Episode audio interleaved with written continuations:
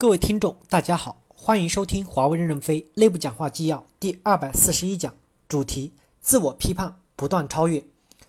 任正非就公司组织变革致全体员工的一封信。本文刊发于二零一四年二月十九日。导读部分：一九四一年十二月，任远东军司令的麦克阿瑟由于判断错误和处置失当，菲律宾保卫战失败，不得不撤出。他的上级宽容了这次失败，继续给他机会领导太平洋战区的盟军作战。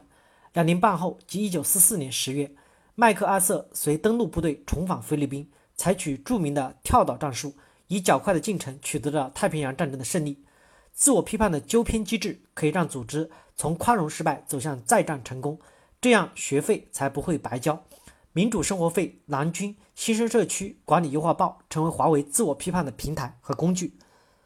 正文部分，持续变革是华为适应变化、不断自我完善的优良传统。随着 ICT 技术的进一步加速融合，以云计算为特征的 IT 技术正在成为引领和促进 ICT 行业创新和发展的核心技术。新的技术创新不仅在全方位的重构 CT 产业，而且通过 IT 和 CT 产业融合，带来巨大的商业发展机遇。与此同时，我们也要清楚地认识到，公司所需要的服务的客户已经多元化。运营商、企业和消费者是华为服务的三大客户群，对 ICT 技术和解决方案都有其个性化的需求和特点。华为需要不向不同的客户提供具有不同特点的创新和差异化领先的解决方案，以满足不同客户的需求，带来更好的客户体验，帮助客户实现商业的成功。而且，今天的华为已经成长为一家业务遍布一百四十多个国家的全球化运营公司。一方面，必须能够充分整合全球的内外部资源。打通全球化的价值链，另一方面还需要通过基于各个区域和国家的本地化运营，将全球化价值链的优势与本地市场的实际情况充分的结合，快速满足当地客户的需求，并对当地社会的发展做出贡献。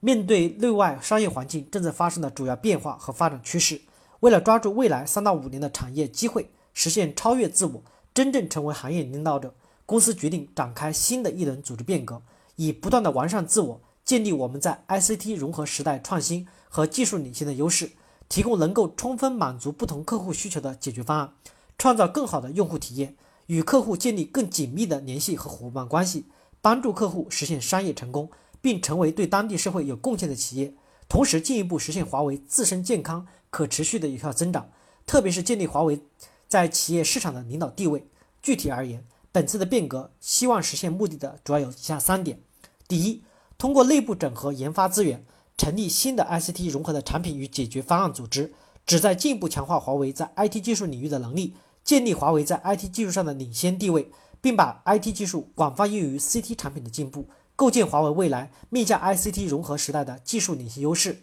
通过减少非必要的内部协调，提升产品研发和上市效率。降低内部运作成本，向客户提供更具竞争力的产品和解决方案。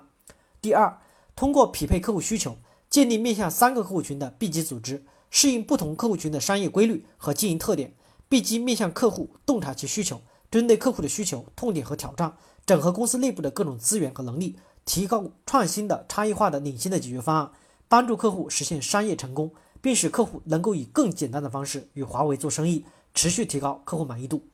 第三，区域组织要成为区域的能力中心与资源中心，有效的组织和协调遍布全球的公司资源，为客户服务。代表处成为本地运营的整体性的经营组织，组织灵活机动，授权充分，不仅能够调用全球资源，快速满足客户需求，还要通过本地化的落地经营，致力于在运营所在地的可持续发展，成为被当地社会所认可的企业公民。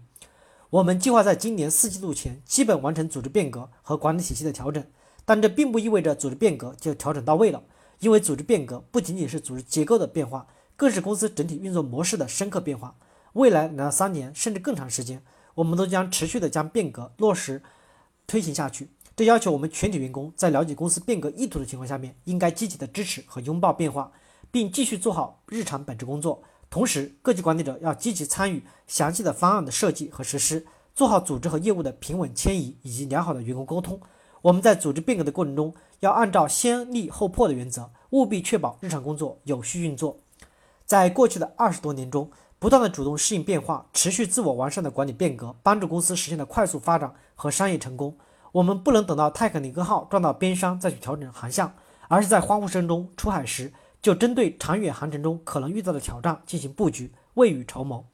功劳簿的反面就是墓志铭。近十年来，多少行业巨头走向了衰弱，就是不能适应环境的变化，不能积极的扬弃过去，不能主动打破自我虚实出，固守不变的优势。这也就极有可能成为我们进一步成长和超越自己的最大灾难。未来是光明的，过程可能是痛苦的。今天的我们迎来了 ICT 技术的引领和驱动全社会创新发展的最好时代，同时，我们又处于公司的基于知识、技术、产品、人才以及客户基础等长期优势积累的最好时期。这是我们千载难逢的机遇，我们必须勇于自我批判，才能最终实现超越。感谢大家的收听。